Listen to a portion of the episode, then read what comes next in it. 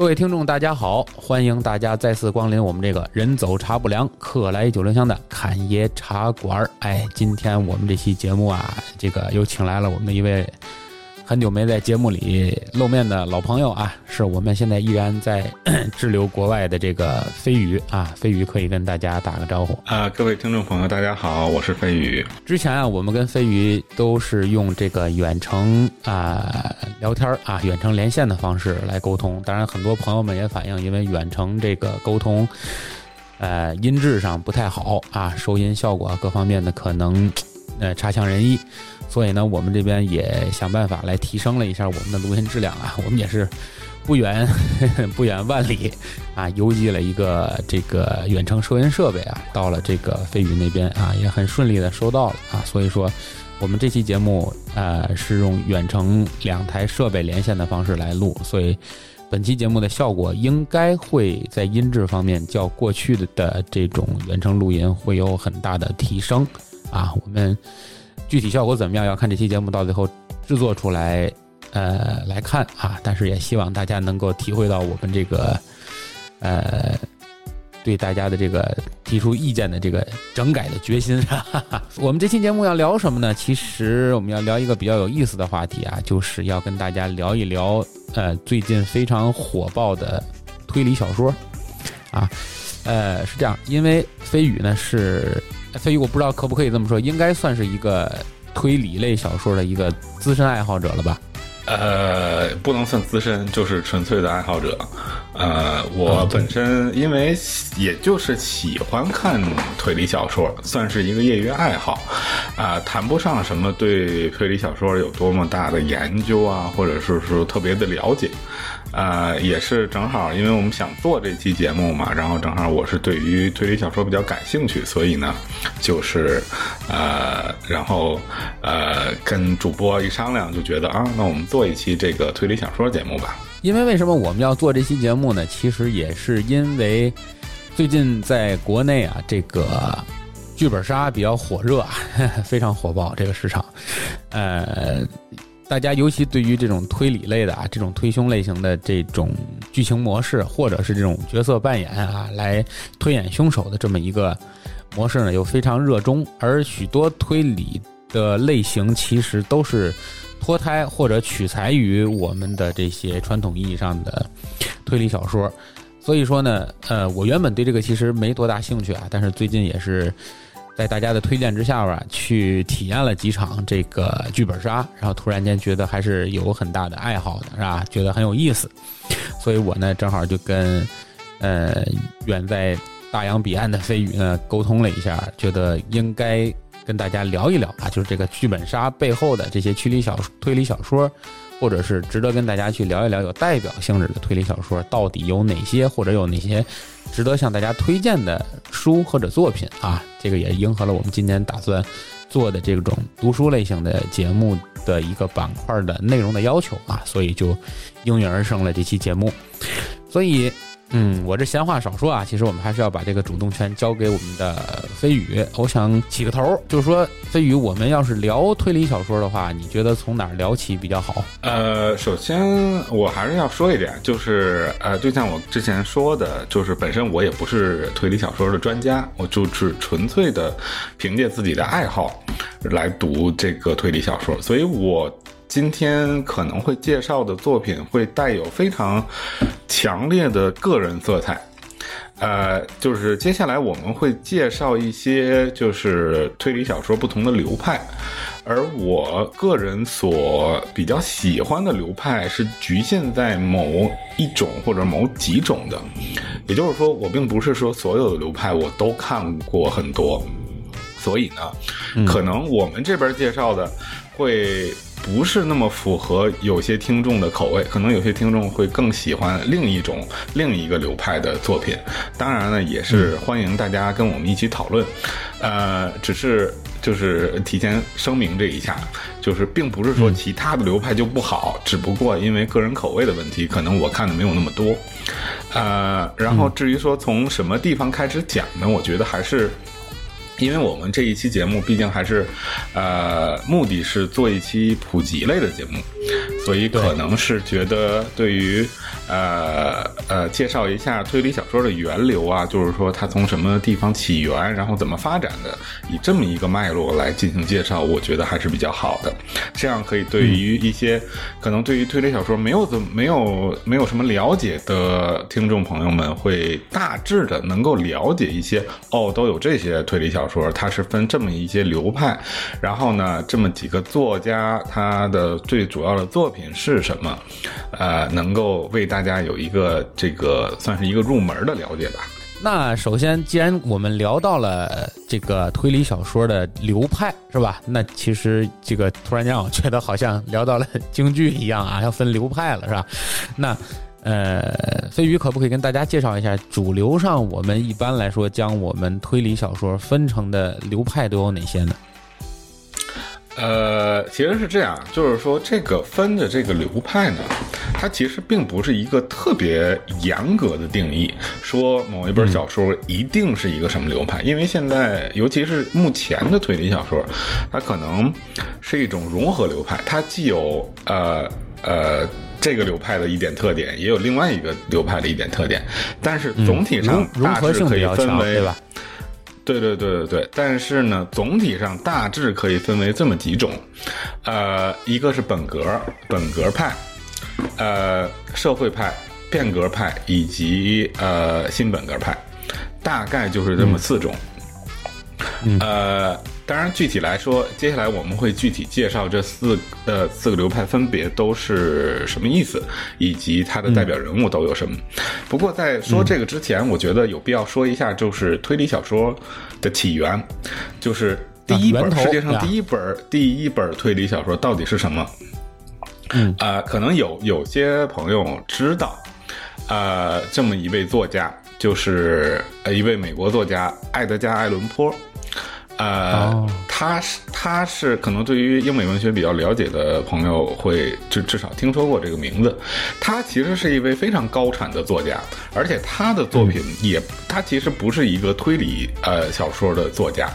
他的作品涵盖各个的各种领域，什么样的作品都有，也有恐怖小说，也有普通的那种那种呃。普通的那种呃小说，但是呢，目前来讲，说是公认的第一部推理小说，就是他写的叫《莫格街凶杀案》的这么一个的这么的这么一本小说，因为它里边有一个侦探的角色，而且主线呢也是以一个解决凶杀案作为这么一个内容，所以呢。呃，从目前来讲，大家认为啊，这部小说算是一个推理小说的鼻祖。嗯，呃，基本上后世的很多的作品也有说，就是沿袭了他其中的一些手法。呃，当然，我们这里并不会给大家剧透说最后这个这个摩克街凶杀案的凶手是谁哈。但是呢，其实还是还是推荐大家来读一读。呃，但是可能读的时候，大家会觉得这个这个结局有点扯，反正至少我我是觉得这个结局有点扯。但是大家有，我觉得也是要体谅一下，因为毕竟它是第一本推理小说，所以后世的很多呃很多手法啊，包括很多很经典的一些作案的那么一些动机啊，其实在这个时候都还是没有呃发展出来的。他作为一个本身也不是写推理小说的那么一个作家，能够写写写出这样的小说，其实已经非常开创性，具有非常多开创性意义的了。啊，对，因为他毕竟是第一部，呃，我们公认的这个推理小说嘛，对吧？他因为你现在后来在写推理小说是一个作家，他可能有前人的路可以去摸索，包括还有周边的很多学科的发展，比如犯罪心理学啦，对吧？犯罪行为学啦这些东西去支撑他。但是作为第一本小说来说，可能他没有这么多的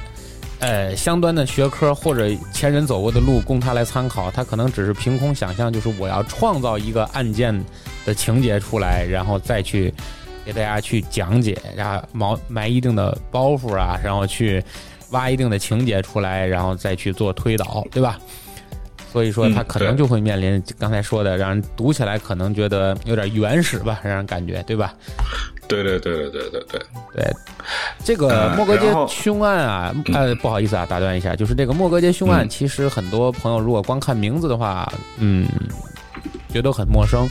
因为由于译本的问题，其实莫格街凶案它还有一个翻译的名字叫毛格街血案，对吧？应该这两个是同同一部小说，所以如果方你觉得咱我的前提还是那句话，就是咱们不要去完全给大家去做剧透啊，但是可以简单的跟大家介绍一下这个故事，它讲的是个什么事儿，对吧？呃，就是介绍一下这部小说具体讲了什么事儿，其实非常的简单。呃，嗯它具体讲的就是在莫格街这么一个地方发生了一个凶杀案。呃，再多简真的就明扼要不能说了，真的就不能说了，就是在一个屋子里死了个人，然后呢，就是密室吗有？类似于密室杀人的密室这种，也是哦密室，对对对对，也是密室。然后呢，就是说，啊、就是访问了很多的，就是目击者啊，或者说他的邻居啊，然后都说都会给出非常不一样的证词，就是这些证词都没有办法指向同一个同一个凶手，所以但是最后呢，通过我们主角的抽丝剥茧，最后还是还原了这个案件的真相，也是一个非常让人呃。怎么说呢？就是，呃，意意想不到的一个真相吧？对对对对对，一个真相吧。真相。嗯嗯。明白明白。呃，然后说完了爱伦坡呢，就是咱们还是要进入正题，就是进入真正的啊、推理小说的，咱们可以说是黄金时代吧。啊、因为毕竟推理小说这个流派还是始源于欧美的，具体大家可能都知道福尔摩斯，啊、这个真的也不用我去给大家介绍了，我我相信可能没有人没听说过福尔摩斯。你可能没有看过他的小说，但是他的一些影视作品呢、包括根据他改编的一些一些其他的那些那些作品，你都多多少少肯定会有所了解。所以呢，像柯南柯南道尔的《福尔摩斯探集》系列，目前也已经作为了说是侦探的定义。如果说提起呃侦探这么一个形象，让大家脑子里去想侦探这么一个形象，我想大部分人脑子里想象的可能会是福尔摩斯的这么一个形象。嗯，所以也足见他的就是福尔摩斯这个这一系列作品对于呃整个文学史上，包括这个推理小说呃历史上，它所起到的一个作用。呃，因为真的是大家。都比较了解了，而且可能看的都比我多，因为我也没有看全，我只是看了其中的一部分，呃，所以呢，具体的作品真的是，并在这里就不给大家介绍了哈，呃，对，因为很多作品都耳熟能详嘛，对吧？比如血字研究啊，对吧？巴 对对斯克维尔利对对对选啊，对吧？对对些这这明暗这种，嗯，对吧？也被后人来拍成电影，甚至于改编翻拍，对吧？也很多次，包括前一度最火的那个英剧，就是福尔摩斯，就卷福扮演的那个角、呃对对那个福尔摩斯，吧？对对对，也是对对对也是把那个传统的案件以现代的方式重新做了阐述，啊，非常火爆。虽然有点短，让人看着不太过瘾，就就就没了，是吧？但是还是很精彩啊。嗯，是，所以呢，就是也足见它的影响力。这个福尔摩斯系列真的是一个非常经典的一个一系列，同时它还开创了很多的一些后世的，呃，就是写作的手法。嗯，就像刚才说的，可能阿伦坡的那个第一部小说显得有一些就是原始嘛，但是从柯南道尔的这个福尔摩斯开始，就有一些非常呃渐渐成熟的这么一个写作手法了。然后继福尔摩斯之后呢，我还要介绍一位，也是大家非常呃，也是大家耳熟能详的这么一个女性的作家。可能大家一、一听到女性作家，大家就知道我要介绍的谁了，就是非常著名的阿加莎·克里斯蒂。呃，阿加莎·克里斯蒂这位女性作家，真的她的作品也是非常非常的高产。呃，比如说像《东方快车谋杀案》啊、像《无人生还》《尼罗河尼尼罗河惨案》这一些作品，也不仅有这个小说的这么一个呃题材，也同时也改编成了很多的影视剧，呃。我相信大家也其实多多少少会了解这么一些他的作品的内容，呃，比如说像《东方快车谋杀案》也是开创了反正至少我当初看的时候，我并没有想到这么一个结局，说是嗯，当然，呃，为了以防呃听众朋友里有没看过的哈，我就先不说最后结局是什么了。但是至少说是我当初看到这个结局的时候是非常非常惊讶的，至少我没有想到，而且它的呃编排、它的安排也是非常的巧妙。呃，除了像这种大家知道的呃。东方快车谋杀案、无人生还这种，还有像罗杰一案这种开创了叙述性轨迹的这么一个这么一个作品。呃，我想，因为大家要考虑到他当时成书的年代，可能如果现在，嗯，我们听众朋友再去看这本书的时候，会觉得，哎，这个手法好像似曾相识，是觉得我之前好像在哪里看见过，或者说看到过，呃，这么一个手法。但是你要想，其实这部书的成书年代可比你当初你看到的其他的作品要早得多。其实其他的作品多多少少对多多少少都有借鉴了他的这一些手法。所以，如果考虑成书年代的话，这部这呃他的小说真的是非常非常具有开创性意义的。嗯，在你的我打断一下你啊，就是在你读这个呃推理小说的这个。的经验里，你觉得就是这句话可能有点幼稚啊，但是还要问一问，就是你觉得柯南道尔和阿加莎克里斯蒂这两个人，呃，谁的小说更吸引你一点，或者你觉得他们写出来的、创造出的这个大侦探，对吧？一个是福尔摩斯，对吧？一个是大侦探 Polo，这两个其实都是很著名的角色了，对吧？就哪个角色你可能觉得在你印象中更深刻，或者你觉得创造的更成功呢？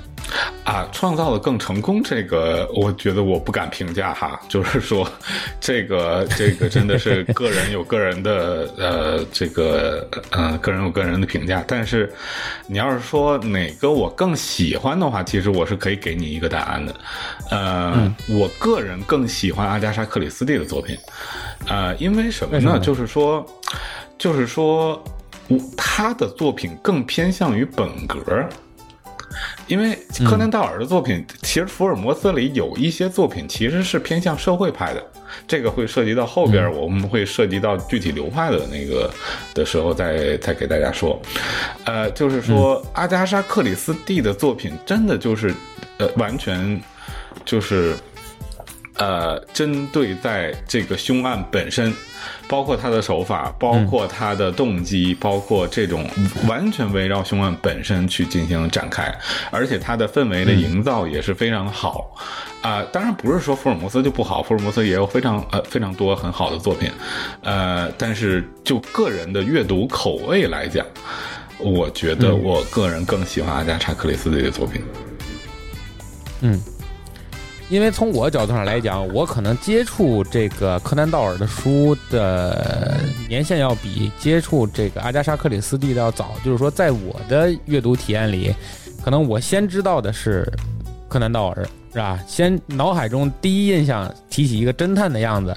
就是福尔摩斯，是吧？接触到阿加莎克里斯蒂，可能年代要更晚一些。我不知道是由于名气的问题，或者就是在中国这边的名气的问题，还是说由于。普世对于这个侦探的这个形象的理解，好像普遍人们还是觉得福尔摩斯可能更熟悉一些。当然，你说像鼻祖爱伦坡，这都是到我上大学的时候，因为我学的就是英美文学的专业，所以我才知道这个爱伦坡是怎么怎么回事儿。所以说，可能你如果问我的话，我可能跟你的想法正相反，就是在我的头脑中，我一直觉得，呃，柯南道尔塑造的这个。这个福尔摩斯，或者说他写出来的这个，呃，福尔摩斯探案集是我更喜欢的一个口味，是吧？喜好不同吧，对吧？这就看大家的对这个更更喜好什么，这个也没有什么偏颇。因为以上我们所涉及到的所有作品，其实基本上都是大家耳熟能详的，也是非常值得大家去阅读的。所以我们在这里就都是一笔带过他的作品，没有一部去。呃，多聊或者说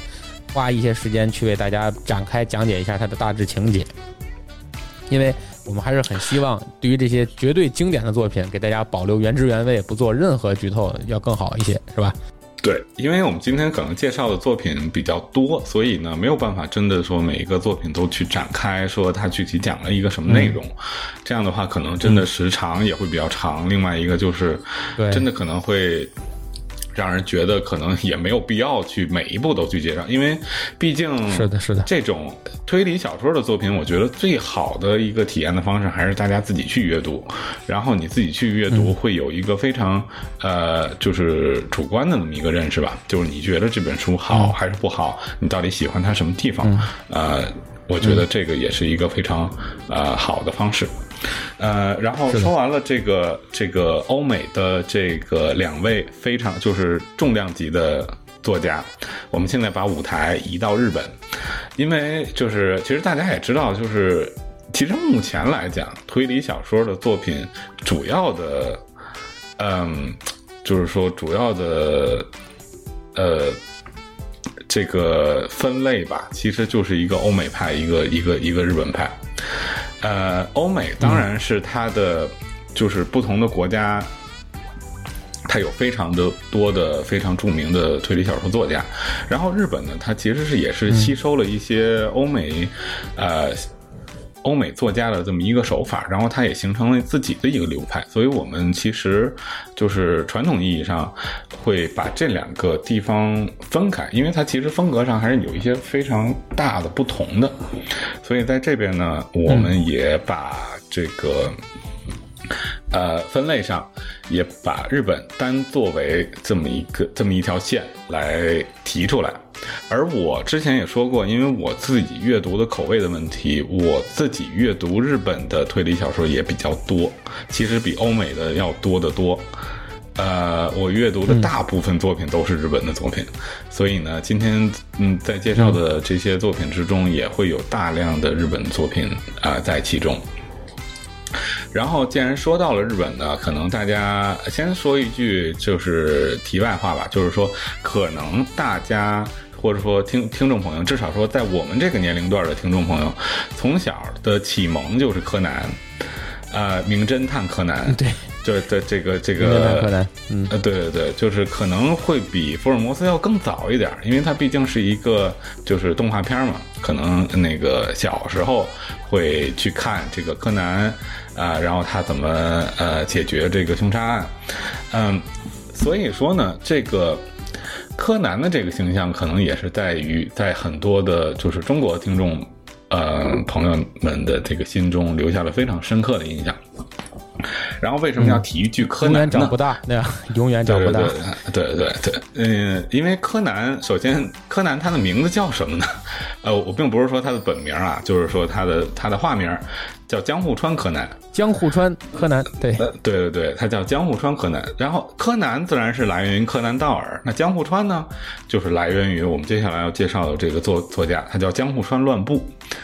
呃，江户川乱步，他也是说呃日本本格派推理的代表人物之一。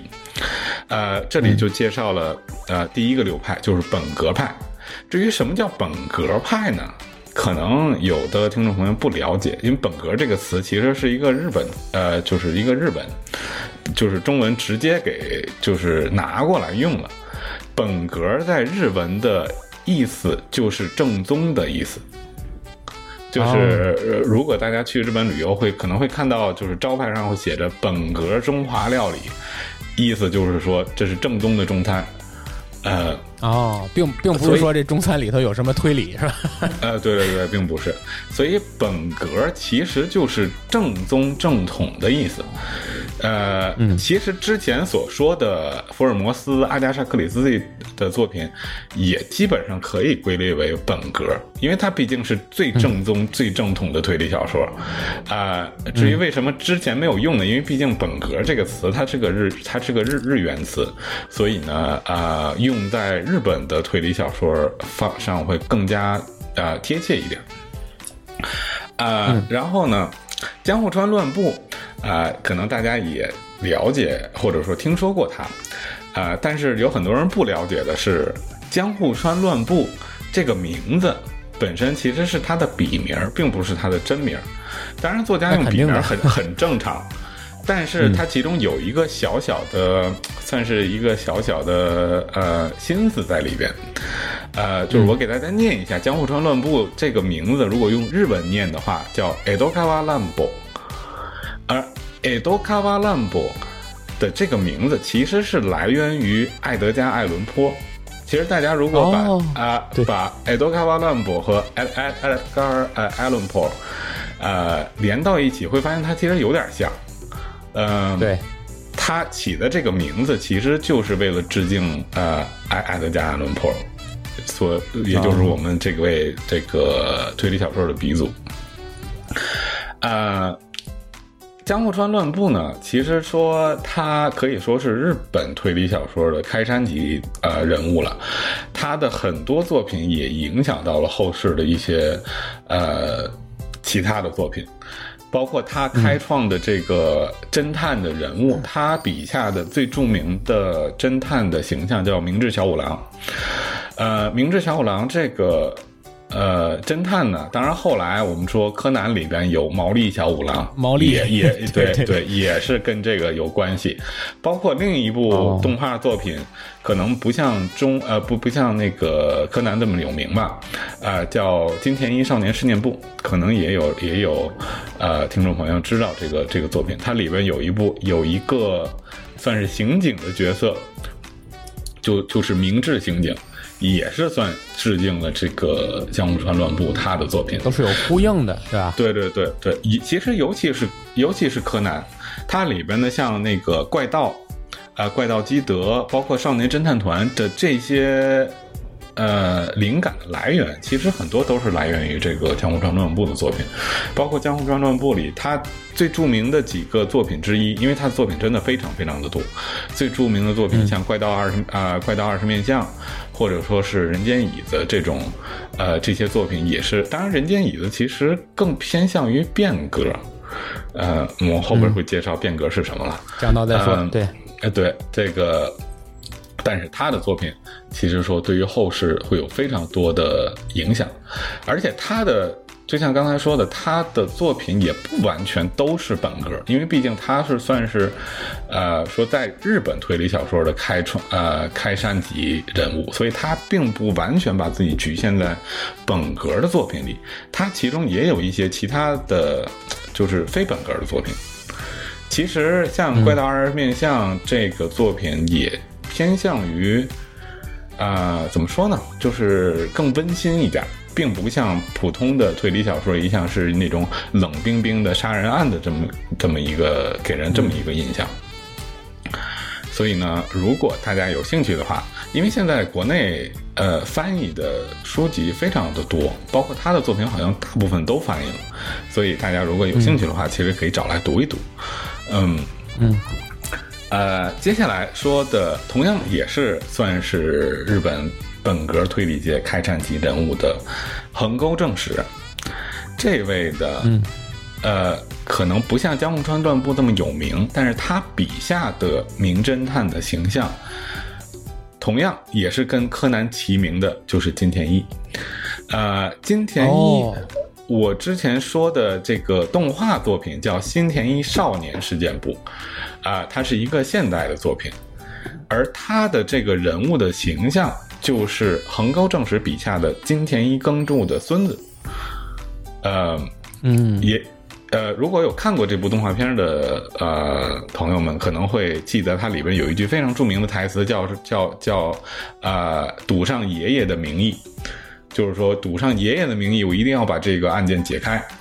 啊、他赌的这个爷爷就是金田一耕助，就是横高正史笔下的这个。你刚才说它里面有一句经典的台词，你刚才说他有一句经典的台词，我脑子里想过那句台词是“真相永远只有一个 啊，对，这个是柯南的台词啊，这个是柯南的台词。然后金田一呢，相对来讲也有他的台词，就是说赌上爷爷的名义，激将了南尼卡克的。呃，然后说回横沟正史，这个横沟正史笔下的这个金田呃金田一耕助呢，他就是从嗯。那个年代背景来上来说呢，它其实年代背景上是算是二十世纪，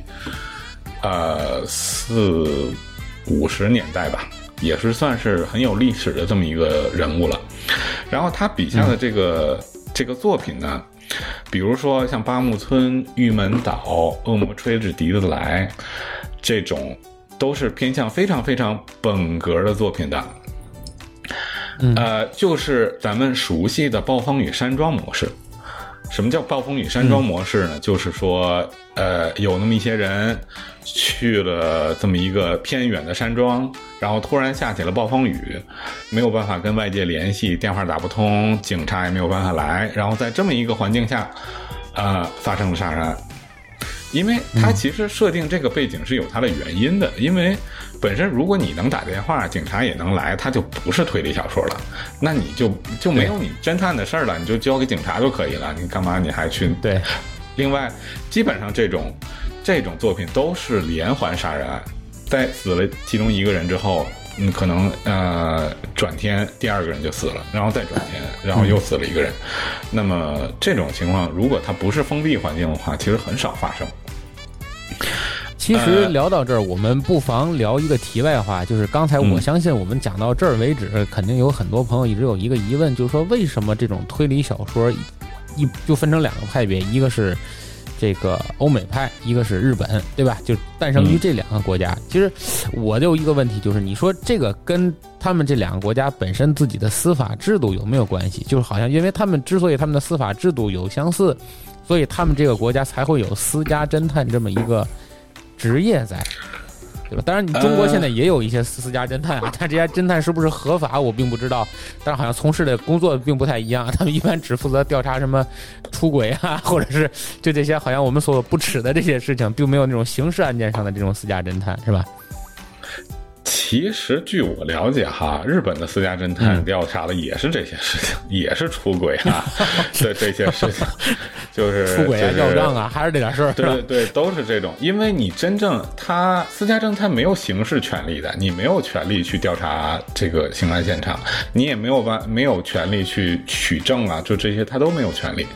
所以说，这种小说其实还是一个，我觉得就个人观点，还是一个很浪漫的一个想法，因为毕竟你。把把它写成一个警察去断案，那它就是一个刑侦的小说了，它就不是一个推理小说了。呃，而且本身刑侦它会用到很多，呃，说是鉴定的手法，包括法医的手法。呃，它的呃，至少说它吸引人的点就不是这种纯粹的那种脑力激荡，或者说纯粹的推理了。而且其实。呃，就总体来说吧，我还是觉得，因为推理小说它是一个非常不现实的东西。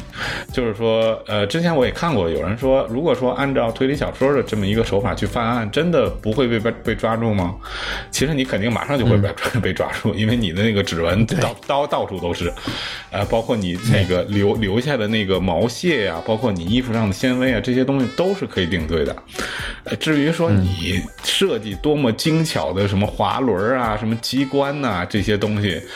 只要一调查就马上露馅儿。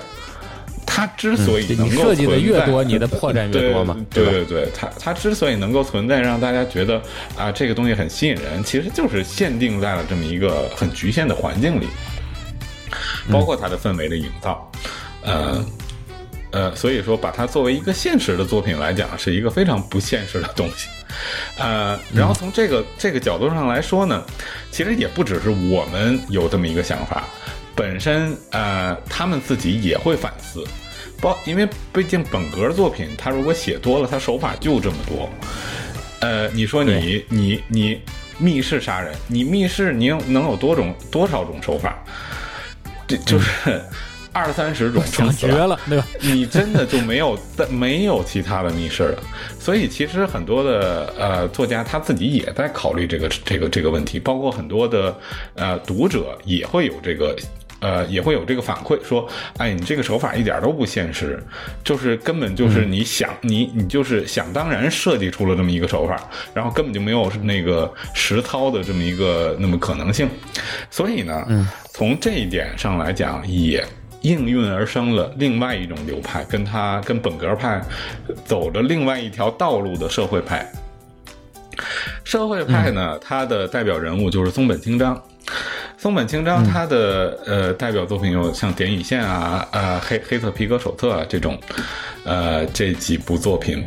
然后社会派呢，顾名思义，它的主要的着眼点并不在于这个罪案本身，甚至有的作品它一开始就告诉你这个凶手是谁了。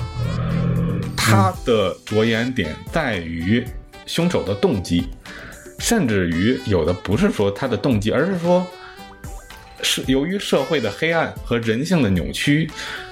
呃，造成了他的性格的扭曲，造成了他必须做出、呃这么一个呃凶杀案来。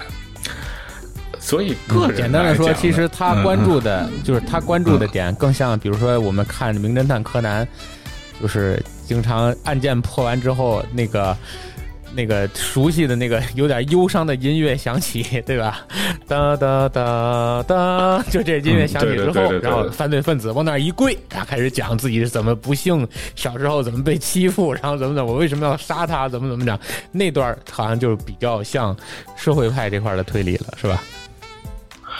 呃，对，因为但是柯南他的那那一个部分，毕竟他占的比较少嘛，就是大概两两三分钟就能说完了。但是社会派小说，呃，他会用整个一本书的这么一个篇幅来介绍他们他到底是为什么会变成这个样子，为什么会产生这个凶案。呃，而且社会派，我不知道是不是呃我的错觉还是怎么样，我总觉得社会派的书比本格派要厚得多，就是它会非常的厚，就它非常的长。呃，像松本清张可可能他的作品还好一点儿。呃，另外一部另外一个也是女性作家叫宫部美雪，她的作品真的非常的长，那一个本那一本书真的厚到让你觉得啊、这本书好厚啊，像字典一样。呃，模拟犯是不是就是宫本美雪写的？对对对，模仿呃，对模仿犯啊，包括所罗门的美证啊，这种啊、火车啊，这这几部作品都是他的，都是他的作品。呃，当然，平心而论呢，就是我个人从我个人的口味来讲，我并不是特别喜欢社会派的这个这个作品，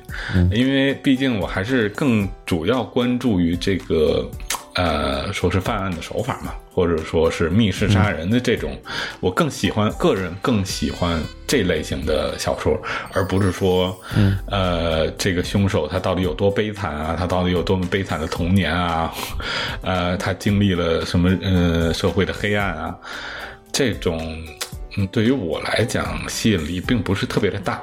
但是呢，并不可，并不能否认说社会派的小说还是有它的，呃，它的优点在的，也有很大一部分社会派小说的拥趸，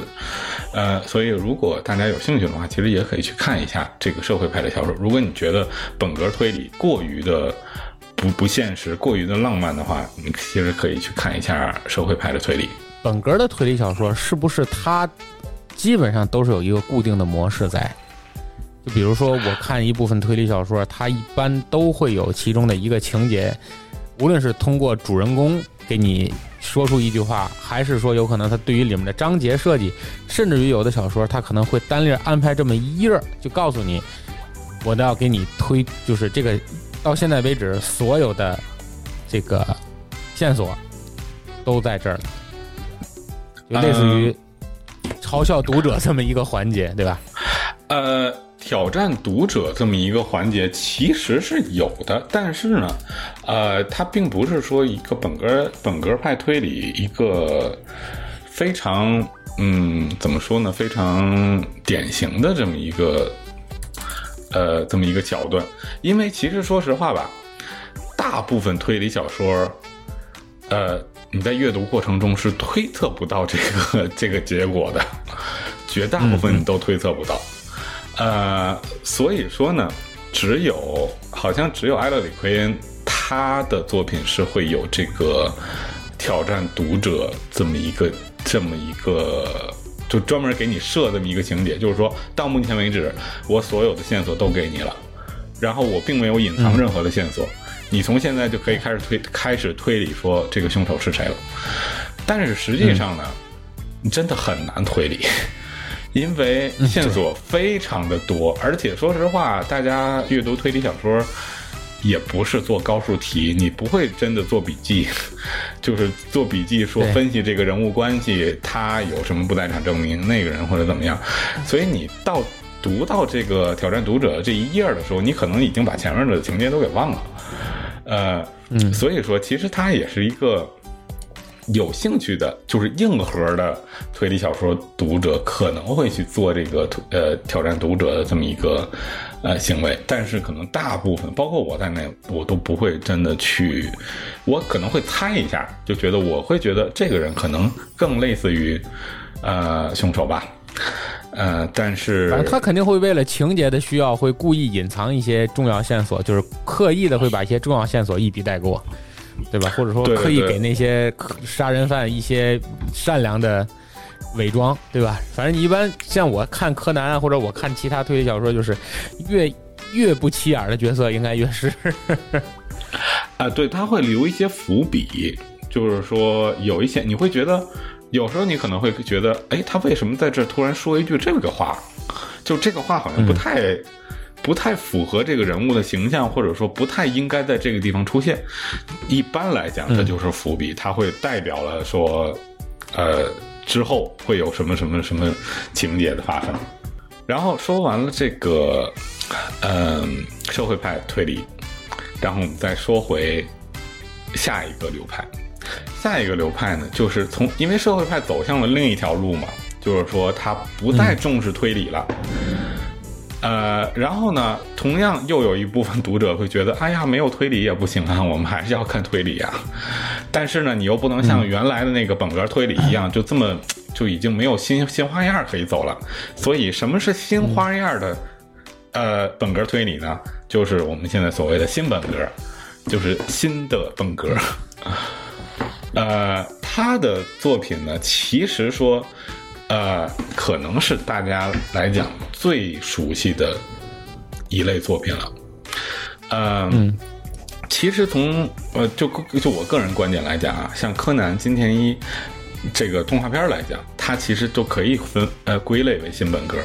因为它其实很多也不完全就是很纠结在这个作案手法上，它会加一些氛围的引导，比方说什么呃像呃呃像什么。山庄绷带怪人杀人事件、呃、对对对对对对，就类类似于这种啊，包括什么歌谣啊，童年恐怖记忆，呃，对这种，它会给你营造一些不同的氛围，会让你觉得。还有咱俩都、都公认的最恐怖的那个，就是那什么，那个呃，月光奏鸣曲杀人事件，对吧？对对，月光奏鸣曲杀人到现在到现在，我听月光奏鸣曲都浑身打打冷战。呃，对，新本格呢，它的。代表人物是岛田庄司。岛田庄司这个作家其实也挺有名的，嗯、但是可能不像之前说的这些作作家这么有名。但是他其中有一部作品叫《占星术杀人魔法》，这部作品真的是一个非常，就是我看，就是这部作品真的，你看完之后你会觉得他到底是怎么想到这个手法的，会让人觉得。嗯这个手能想到这个手法的人根本就不是一般人，这个手法根本根本就不是人正常人能够想到的。当然，这个手法后来被很多、嗯、很多其他作品抄袭了，包括之前说的金田一，包括我们著名的国产电视剧，呃、对对对，少少年包青天，少年包青天，嗯，对对，少年包青天的其中一个 啊，这少年包青天应该不能算剧透了吧？这个少年包青天不算剧透，不算剧透。它其中的一个章节叫《隐逸村之谜》，它的最核核心手法就是借鉴了。其实说实话，我都不确定它到底是借鉴了这个占星术杀人魔法，还是借鉴了那个少年呃那个金田一的这个动画片因为其实首先是金田一的这个动画片借鉴了这个、嗯、这个手法。呃呃，其实不能叫动画片的，因为因为这个版权的问题，它最后没有动画化，它是在漫画里借鉴了这个手法。然后后来他有包青呃少年包青天也用了这个手法。呃，我觉得应该是少年包青天借鉴了金田一，因为少年包青天除了这个桥段是有一部分和金田一有些相似，还有很多其他的这个桥段。也是和金田一里的一些案件的桥段是相似的，所以我估计啊，可能还是借鉴了金田一的。嗯，应该是吧，因为毕竟可能当时以那个年代来讲，还是金田一这这个漫画更出名一点，甚至于可能我觉得这个、当时这本《占星术杀人魔法》都没有翻译过来。嗯嗯，因为毕竟就少年帮那年代也挺早的，其实以现在来说，嗯，当然具体他具体是抄了哪个咱们就不说了哈，就是嗯，主要还是说他这个杀人手法，这个杀人手法真的是，甚其实说实话，他这本整个这本书都没有别的东西，他就完全围绕着在他这个手法上，但是当你真正看到他这个手法。揭露的这一刻，你会觉得哇，到底是什么人能够想到这么一个手法？是因为我觉得他可能就是突然间午夜梦回想到了一个杀人手法是这样的杀人手法，然后他反过来围绕着他创造出整个的故事，对吧？对对对对对对对，嗯、当然早田庄司还有其他的作品，比如说像《一帮骑士》啊，《邪无犯罪》啊，也都是非常好的作品。呃，然后现在也都有翻译的版本，大家如果有兴趣的话，也可以看一下。呃，然后接下来再介绍一位我个人非常喜欢的作家，叫零食行人。呃，这位作家呢，他的作品其实就是非常典型的暴风雨山庄模式。他最著名的一系列作品叫“管”系列，“馆”就是洋馆的馆，嗯，对，洋馆的馆。嗯，就顾名思义呢，你他的这些事件都发生在一个洋馆里，就是一个特别大的别墅里边，就是所谓的山庄。呃，而不同的山庄呢，也有它的不同的特点，比方说什么石角馆啊、钟表馆啊、啊、黑暗馆啊、人偶馆这些都有不同的特点。但是大家如果说想说看他的一部作品的话，我其实在这里给大家推荐他的钟表馆事件。钟表馆事件、这个作品，这个作品，反正至少我来看，嗯，真的算是我觉得非常非常，呃，我也只能说非常非常好的一部作品了，因为再说多了就会涉及到剧透。嗯嗯，而且他的这几部管系列，其实说实话都是相互独立的。如果你嗯说，那我应该先看哪个，其实也不是，其实也不是，呃，不不不好意思打断你啊，嗯我觉得还也不是说完全独立的，因为当时，呃，因为他的作品也是你给我推荐的嘛，当时我也是嗯先拿出了钟表馆事件拿出来自己单独的来读。当然，这个书精彩就不用多说了啊，这个大家自己去体会，一定你会和我有同样的感受。但是我觉得，既然它精彩到了一种让你觉得它是经典的程度了，它毕竟有一些人物设置和这个人物的性格怎么会是这样的，它还是从第一部开始一步一步铺垫过来的，还是和前面多少有一些些联系。你说单粒儿拿出来读没问题，不影响你的阅读，但是你要想系统的了解，你还是从第一本开始读比较好。我觉得我的推荐。呃，他的，因为他毕竟是有一个主人公的，他的主人公是一样的，所以说，如果说，嗯、呃，当然你从，如果你你就是就是挑着读，并不影响你对于这个作品的理解，但是就啊，对，就像你刚才说的，你可能不知道这个人是谁，他们之前发生过什么事情。啊、如果大家想从第一本开始读的话，他的第一本叫《石角馆事件》，这个是他的第一本。呃，从这一本开始读就可以了。这《石角馆》也是我个人比较喜欢的一个作品了，呃，也是非常的好，但是可能结局有点好猜，尤其是，嗯，呃，如果你看过很多其他类似的作品的话，它的结局，嗯，说实话有点好猜。另外，再说一部，就是私心，大家呃给大家推荐一个作品啊，也是《零食情人》的作品。这部作品比较特殊，它啊、呃它不是管系列，而且它是一个短篇集，就是说这这本书里边有非常有五个短篇，这几个短篇呢、都是比较扯的系列，就是说会让你觉得哈，就你看完之后，你看完 看完这个就会就就这。但是呢，我觉得它的就是娱乐性非常的强，就至少我看完之后，我会觉得，呃，就是不就是被人耍了的这么一对对对，就是被人耍了的这么一种感感觉。呃，就是如果有大大家如果有看过东野圭吾的这个《名名侦探的守则》的这么一本书的话，它其实有点像那个那那那本书，他会把他会他特别的反套路，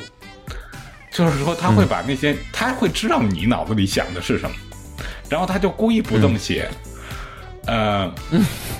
这本书呢，它的名字也很特殊，叫《东东吊桥坠落》。东东吊桥坠落，好像不太好买，但是网上可以找到。呃，这本书呢，也是我个人 算是比较喜欢的一本书吧。它其实严格意义上来讲，不能叫本格，呃，也不能叫不能叫新本格了，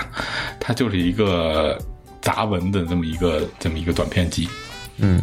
有意思的一个短篇集，是吧？对对对对对，嗯嗯，然后再接接下来就是我们最后一个流派，叫变革派。变革，变革就是 变，就是变化的变。但是呢，其实我个人更倾向于把它理解为变态的变。呃，就是为什么叫变革呢？其实就是很好理解，就是就是它很变态，就是哦，他会把推理小说中恐怖、猎奇、血腥的这一部分放大，就是大部分其他的本格推理小说，它会更着重于这个推理的部分，它的氛围的营造只是它的算是一个点缀，算是锦上添花。呃，但是变革派小说，它里边其实说实话，它是故意营造出了这个恐怖啊，包括甚至于猎奇、血腥的这么一个杀人手法啊，它是故意做成这个样子的。它的着眼点就是这个部分，甚至其中有很多一部分已经超越了这个推理小说的范畴，进入到了恐怖小说的范畴里边了。因为它的这个界限其实很难分。呃，你说恐什么叫恐怖小说，什么叫推理小说？嗯，它里边是有推理的部分，但是呢，它更倾向于说着重描述这种，也不完全是说像咱们。呃，印象中这种完全的恐怖猎奇，它有一种日本人特殊的这种，呃，咱们说叫变态心理在在里边吧，就是说，是，呃，就是他其实真的很难形容，因为他平时生活比较高压嘛，对吧？所以他很多时候他就在这方面他需要一个强刺激，嗯，就是包括他有一些妄想啊，包括有一种就是。就是有一些非常残酷的描写，呃，嗯。在这里给大家推荐几个几个作品，一个是呃呃一个作一个作家叫乙一，这个这个乙就是甲乙丙丁的乙，一就是一二三四的一，就是很好写的一个名字。呃，他其实他的作品大部分都是变革作品，但是其中有一部比较知名啊，就是大家在这里给大家推荐一下，叫《zoo》。zoo 就是动物园儿，嗯动物园那个动物园儿的那个 zoo，它其实也是个短篇集，并不是一个长篇的推理小说。呃，这个短篇集也被改编成电视剧，叫继续，好像叫继续活下去的几个故事。好像是叫这么一个名字吧，呃，如果没看过的话，其实看过直接看小说就可以。呃，你看完了就会大概了解我所说的这个变态是什么意思。呃，另外一个作家，他的名字也很有特色，也很有特色，他叫我孙子武丸。呃，我占便宜啊！不，对对对，就是可能日本没有伦理人的这么一个概念了，他就是 他他的姓就叫他姓就叫他姓我孙子。就是我哦，孙我的孙子的那个我孙子，呃，武丸就是就是一个日本的名字。他其实很多作品也属于变革派，其中非常著名的一个作品叫《杀戮之病》。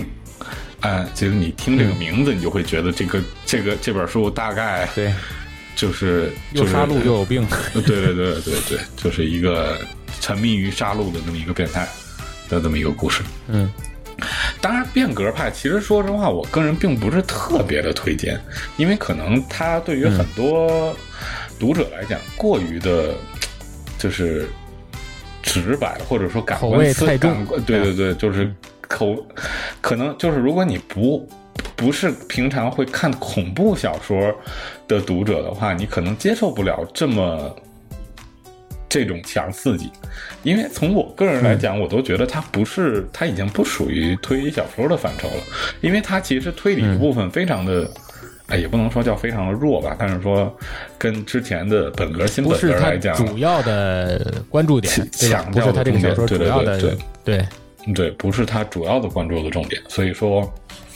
这部分呢，大家呃。就是我孤妄说之，大家孤妄听之。如果你你感兴趣的话，可以稍微读一下。但是如果如果阅读过程中感感感觉到任何不适，请请请，那那就不要再读下去了，就停停止停止阅读。对，嗯。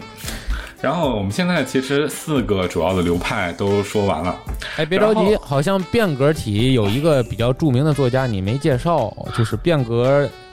小说里头最著名有个作家叫荆棘夏彦，对吧？对对对对，好像还挺著名。嗯，对，变革其实说实话，变革的他的算开山祖师吧，其实是荆棘夏彦。但是荆棘夏彦的变革跟我刚才说的这个，呃，后世的这个就是血腥残酷的这个变革有点不太一样。他的变革是融合了神怪的变革。就类似于《聊斋》，对它类似于《聊斋》，呃，因为毕竟它成熟年代也比较早，它最著名的一个作品叫《孤鹤鸟之下》，嗯嗯，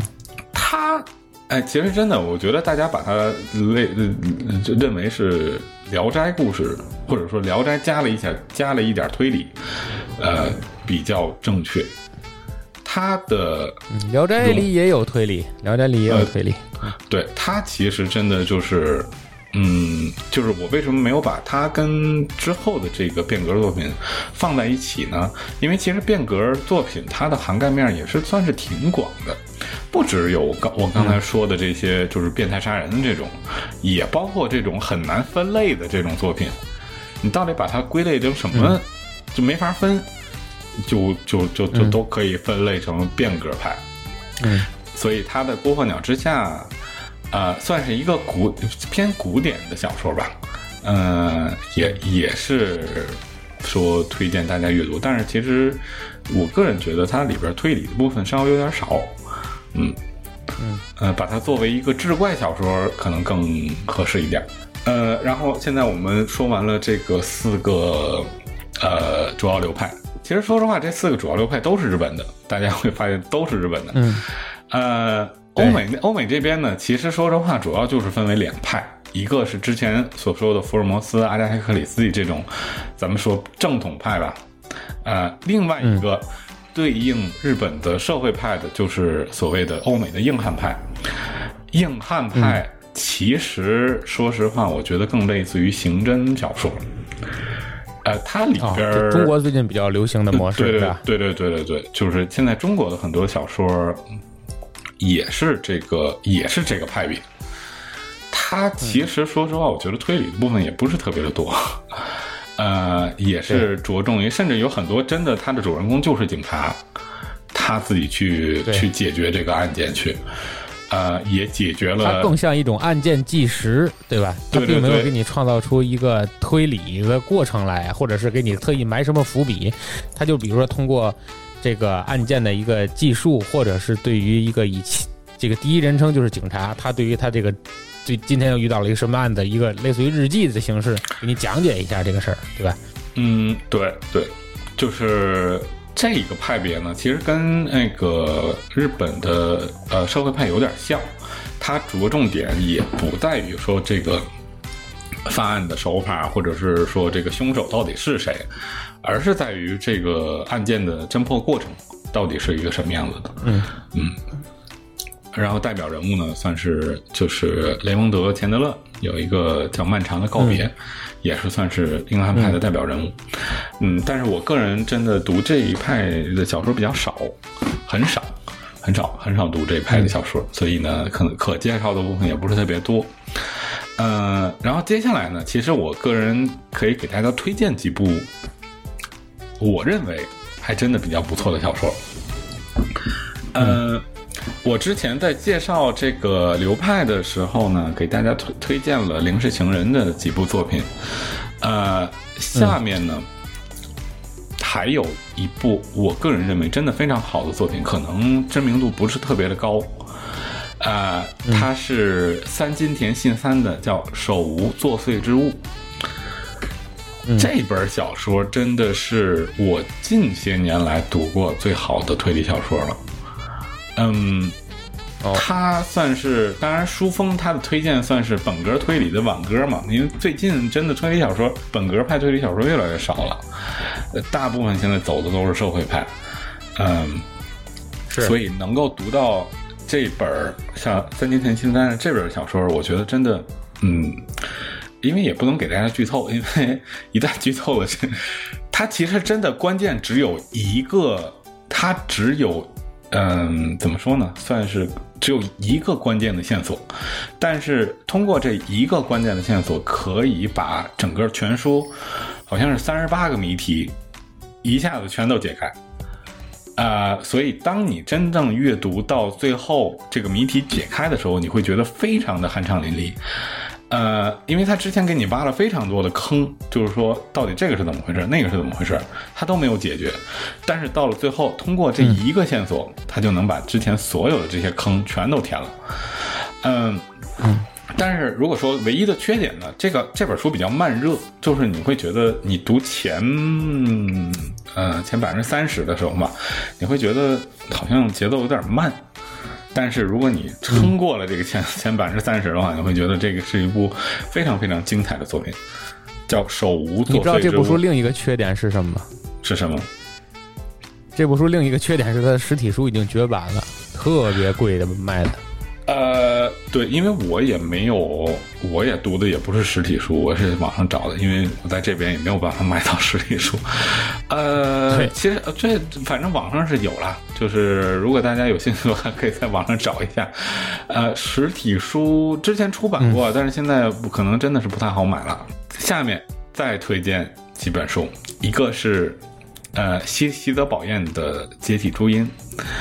西泽保院这个人呢，他其实写过很多很多的推理小说。呃，他的笔下的著名的名侦探是叫江千晓。呃，他是其实真的算是这可嗯，算是青春派的那个推理小呃推理小说作家。他更类似于柯南的这种走非常轻松流派的这么一个，并不你读起来一点都不沉重。他是这种聊天聊天的，嗯，在聊天的过程中就把这个这个案件给解决了，这么一个的这么一个手法。但是我这里推荐的这个解体朱音呢，呃，算是走一个比较不同的这么一个路数。嗯，通过这个名字，大家也能听出来，解体朱音就是说解体是什么意思呢？就是分尸。朱音呢，就是它各种各样的原因嘛。就是说，为什么要分尸？嗯，所以这本小说它其实也是一个短篇集，它会给你解释了各种需要分尸的理由。就是说，为什么我杀人非要分尸呢？我杀人把这个人杀了不就完了吗？为什么非要分尸呢？他在这里给你解决，给给你解释了各种各种各样为什么需要分尸的理由。当然，具体就不就我就在在这里就就不剧透了哈。嗯嗯，对。呃，就是如果喜欢这种类似于轻小说阅读体验的这种，可能觉得长篇太长了，想想阅读一些呃，就是短篇集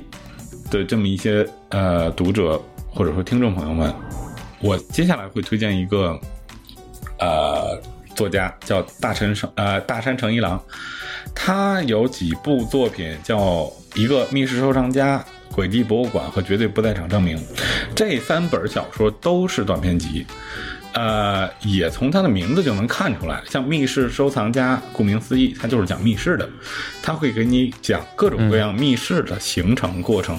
就是说它到底是怎么形成的密室，到底是怎么在密室的这个这个过程中杀人的。像《绝对不在场证明》，也就是。怎么样制造不在场证明，并不是让大家去制造不在场证明，就给大家解释一下，他到底是如何创造了这个不在场证明。这几部呢都是呃比较算是轻小说类型的，就是阅读体验比较轻松。如果你时间不太多，你没有办法去读那种大部头的长篇推理小说的话，其实读一下这个短篇，可能是二十分钟或者是半个小时，你就能读完一篇。嗯、阅读体验也是非常的不错。呃，再下来推，嗯，这个其实不能叫推荐了，只是说我个人的评价，就是前前年吧，还是去年，有一部小说推理小说比较的热门，叫《诗人装谜案》。这本儿好像是前年拿了就是推理小说大奖。嗯、其实我现在好像还是很热卖这个书。对对对，这本书呢，其实说实话，我读完之后，我觉得挺一般的。嗯，就是就是 它的设定比较吸引人，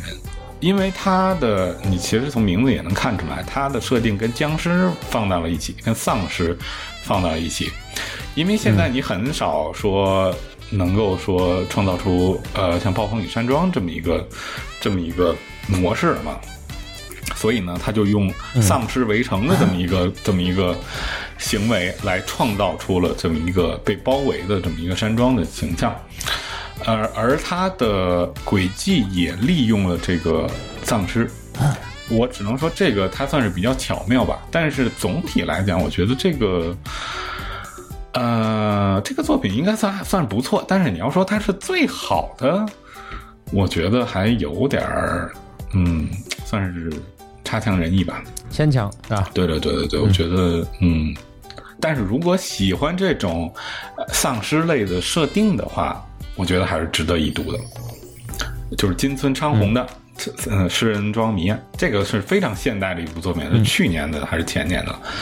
嗯，很新，这个很新。对到现在书店进去之后的主推的架子上，应该还是放着这本书。对。呃，然后呢，最后其实大家可能会呃注意到了，我整个今天的介绍过程中都几乎没有提到东野圭吾。刻意躲开了一个著名的人，对吧？对对对对对，可能其实说实话，对我也大发现呃，大家就是。呃，你只要去逛书店吧，你基本上就能看到这个名字，就是他基本上是算是现在日本推理小说代表人物了，代表人物之一了，就是东野圭吾。嗯你去每次去书店都能看到一架子的东野圭吾。呃，东野圭吾，我觉得给他给我的印象就是，他到底是自己在写，还是他的团队在写？他怎么这么能写？他真的太高产了，真的太高产，太高高产到让人不可思议的这么一个的这么一个高产到我根本看不过来。对对，你真的都看不过来。我看他写的比我看的都快。我之所以没有推荐他的作品呢，一方面因为他真的知名度很高，就是大家都知道。嗯，另外一个呢，从我个人的观点来讲，我觉得也不他的作品呢，呃，有的还不错，有很多 其实我觉得真的不齐水平，对吧？真的不怎么样，有很多作品真的不怎么样。他最著名的作品，当然你从国内来讲就是《白夜行》了，《白夜行》真的，一提到东野圭吾就是《白夜行》啊、然后还有一个《嫌疑犯 X 的现身》，这个算是他两部非常著名的作品。呃，这两部，呃，《白夜行》其实是社会派，它真的不是本格推理，它一点本格推理的部分都没有。呃，嫌疑犯从那本书的厚度上也能看出来。对对对对，所以我之前也说了，社会派不知道为什么好像真的都比较厚，呃，可能他要嗯就是记述前因后果吧。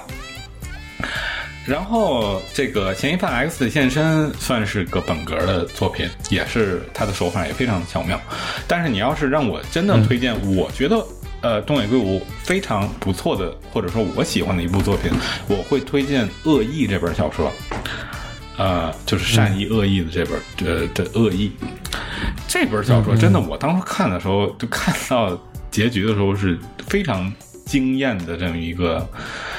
呃感受，因为它真的非常贯彻了它这个书名，就是恶意，非常非常的恶意，就是你会想到为什么人会 坏成这个样子，嗯、这其实也是他早期的一部作品了。我个人觉得东野圭吾早期的作品比他后期的作品要好得多。后期可能真的因为销量的问题啊，或者说是被捧到了神坛上，或神坛呃，嗯或者也是像你说的，可能有团队帮他写了，就是真的质量参差不齐的。最近的这几部作品，我真的都不怎么推荐了。嗯嗯，但是网上随着恶意，因为它一般来说主推的是它的四大推理套，就是作品，就甚至于网上都是做成套餐在卖，就是嫌疑人 S 的现身、恶意、新参者和放学后这四个一般都放到一块儿嘛。啊，呃，新参者其实也是社会派，但是嗯。新参者，说实话，我觉得我的评价还不错，因为它比较温馨，它不像是其他的社会派，真的像反映了社会黑暗，让你觉得看完之后特别堵心。啊、新新参者真的是描述了人性的光辉，呃。但是说实话，不容易啊对，但是真的说实话，我觉得它推理部分还是真的挺弱的，就没什么推理。你把它当做一个当做一个呃，就是温暖人心的小故事集 来看的话，我觉得还不错。嗯嗯，是放学后是东野圭吾的第一部作品，是他的处处女作。哎，他的处女作，他的出道作吧？他的处女作应该是《九月花》。嗯，呃，他第一部就是就是登上台面的作品吧。放学后这部作品，其实说实话。我不知道其他就是有没有读者跟我有同样的想法，就是我有点没看懂。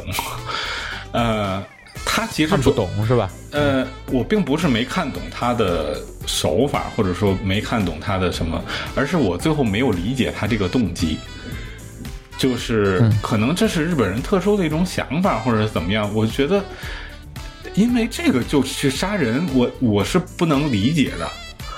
呃，我嗯，当然现在就不说，因为具体因为什么了。就是大家如果有看不过，能这么想，你柯南里头有多少杀人原因是你难以理解的？你觉得这这值当的吗？对吧？不不，但是他就这么做了但这个特别不值当。不，你你柯南里边他有的是，比方说因为呃因为什么就被冤枉或者被诬陷，然后自自杀了，然后或者说是因为什么、什么作品被抢走，或者是因为什么样的原因，我觉得还多少能理解一点。这个放学后的这个作案动机，或者说他这个原因。我觉得是一个非常不理解。非常特殊的这么一个原因。嗯，大家有兴趣去、去看一下哈。呃，嗯然后推理小说其实说实话就，呃，就说到这里。接下来呢，其实给大家捋了个脉络，对吧？捋对对对了个脉络。呃，然后也推荐了几部我认为比较不错的小说，然后大家有兴趣的话可以看一下。然后最后呢，呃，为可能不是 这么喜欢看推理小说的作品来推荐几个其他媒体的或者说是其他嗯呃方面的推理类的作品，嗯，就是推理类的游戏。嗯，大家也知道，基本上如果有游戏类的这个话题，基本上我都会来上一上上一次，然后这这次也不例外。虽然说是读书类节目嘛，但是咱们最后还是推荐几个推理类的游戏。呃，推理类游戏其实说实话比较的少，嗯，原因呢，就像我刚才说的，因为推理类的作品，你其实很难凭自己的能力去推测到它的结它的结尾。啊、所以如果它做成游，你你读小说，你就是跟着读就可以了。但是你如果做成游戏，你很有很很有可能会造成卡关，你不知道接下来应该应该怎么办你。得解谜。对你解不开这个谜，所以这也是它的一个问题。所以目前来讲，能够推荐的推理类的游戏很少很少。嗯，第一部要推荐的就是《逆转裁判》系列，这个也是应该说在游戏圈里也是非常有名了，算是呃叫嗯呃最初在 GBA 上推出的这么一个法庭辩论类的游戏。你呢扮演一位律师，然后呢，你就要为你的被告去翻案，然后呢，从现场搜集证物，然后呢，与这个呃，就是检方去辩论，然后在这个过程中也体现到他的推理的部分，就是说你要如何一步一步的推翻。对方的这么一个证词，你要如何发现对方证词里的矛盾，然后用你手里的证物去推翻他。这个逆转裁判系列呢，目前已经有非常多的作品了，已经正传一共是六部，然后再加上大逆转裁判两部，嗯，然后平台也跨越了从 GBA、NDS、3DS 一直到现在，一直到现在的 Switch。呃，目前是都快全平台了目前是有复刻，目前在 PS 四，然后 Switch 上都有复刻。但是呢，如果大家没有主机的话，其实用电脑模拟器也可以玩，因为它毕竟最初是是 GBA 上的作品，所以模拟起来非常的容易。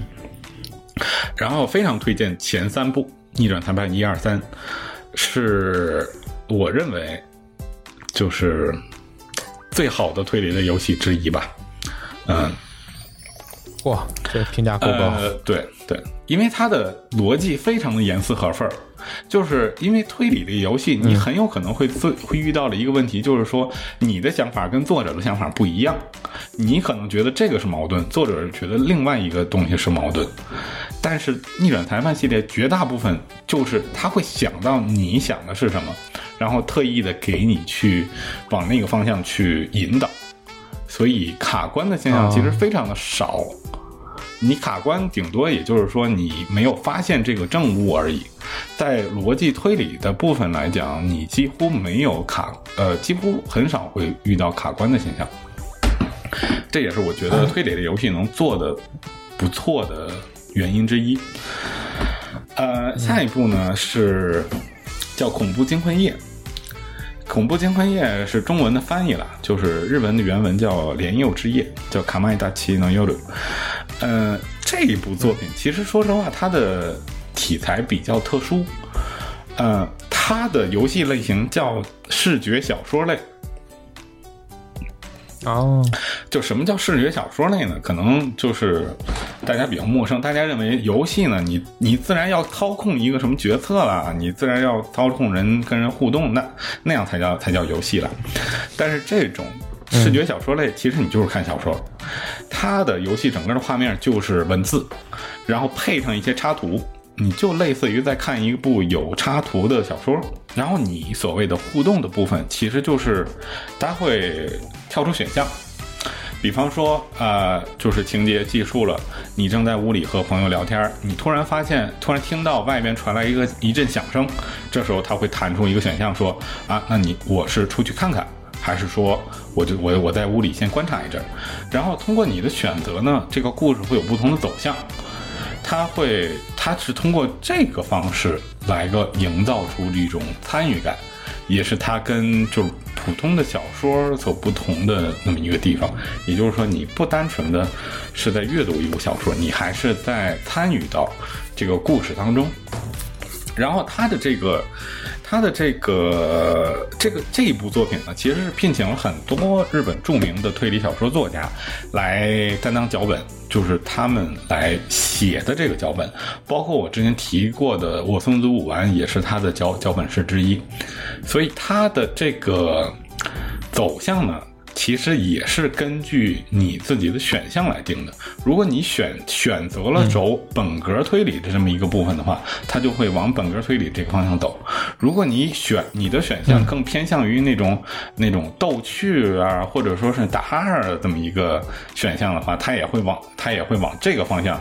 呃，去走这个结局，所以这个游戏其实有非常多的结局了。你也可以通过，呃，这个这一个游戏来体验多种不同的类型的这么一个小说的类型。这个恐怖惊魂夜它也是也是有三部，但是呢，以我目前了解，好像只有第一部汉化了，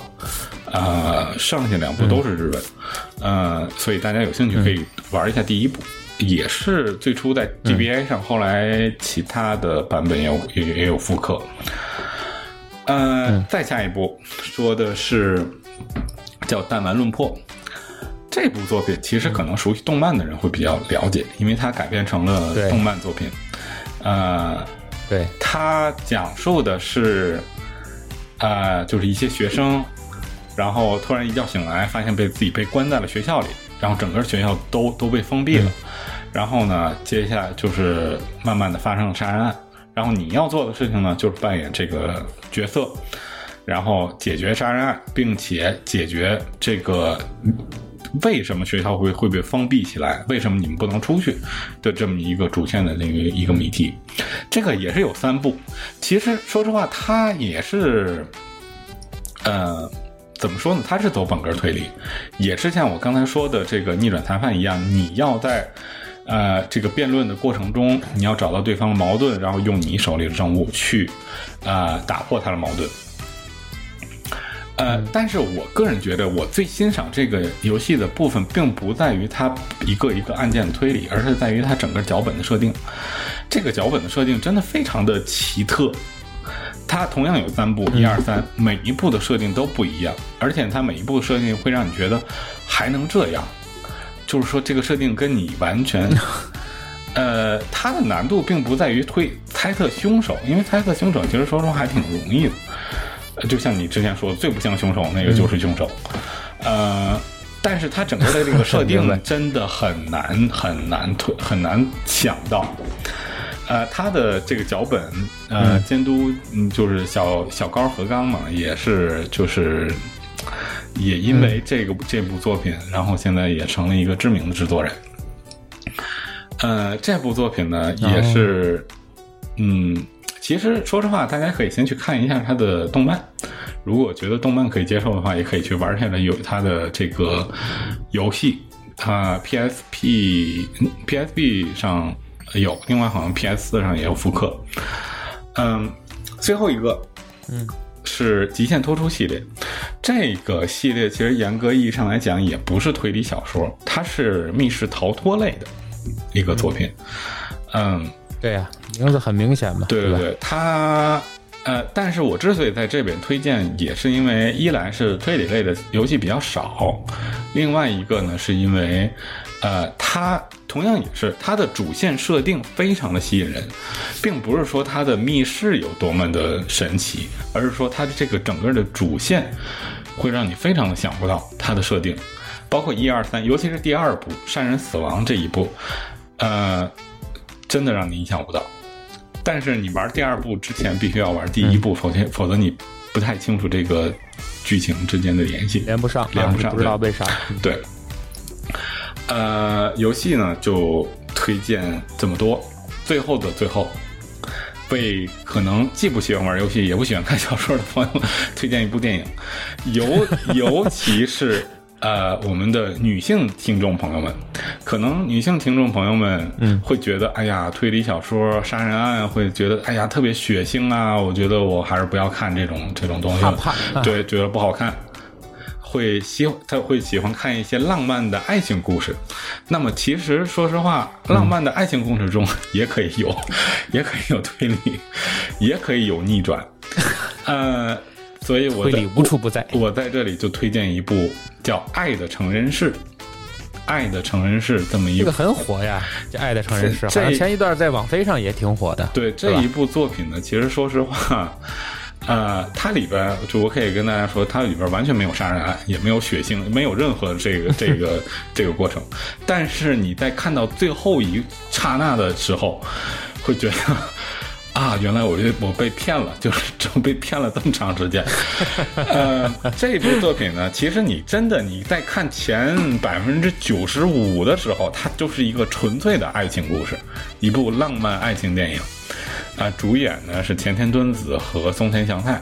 也算是就是、哦就就是俊对对大牌的俊俊男美女的这么一个组合。